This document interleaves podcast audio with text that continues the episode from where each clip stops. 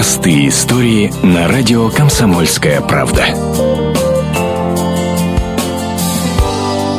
Здравствуйте, у микрофона Роман Грачев. Первая годовщина падения метеорита в Челябинской области совпала с проведением Олимпийских игр в Сочи. Разумеется, пережившие это небесное шоу южноуральцы не могли пройти мимо подобного совпадения, рассказывает директор Челябинского областного краеведческого музея Владимир Богдановский. В краеведческом музее прошла презентация медали, разработанной художниками, граверами Златоуста. И эта медаль непростая, потому что на этой медали есть маленький-маленький кусочек метеорита. И, естественно, эта медаль посвящена годовщине, с одной стороны, годовщине Челябинского метеорита, год на Земле, как он находится, да, вот этому посвящена. И э, Министерство культуры и мастера Златоуста решили, что вот эти медали должны вручаться, поскольку это год олимпийский, победителям 15 февраля на Олимпиаде в Сочи. Мы приняли одну из медалей для того, чтобы она хранилась рядышком с метеоритом прямо в нашей освещенной яркой витрине. О том, сколько медалей изготовлены и как они будут распределяться, нам поведала пресс-секретарь Министерства культуры Челябинской области Виктория Алиферчук.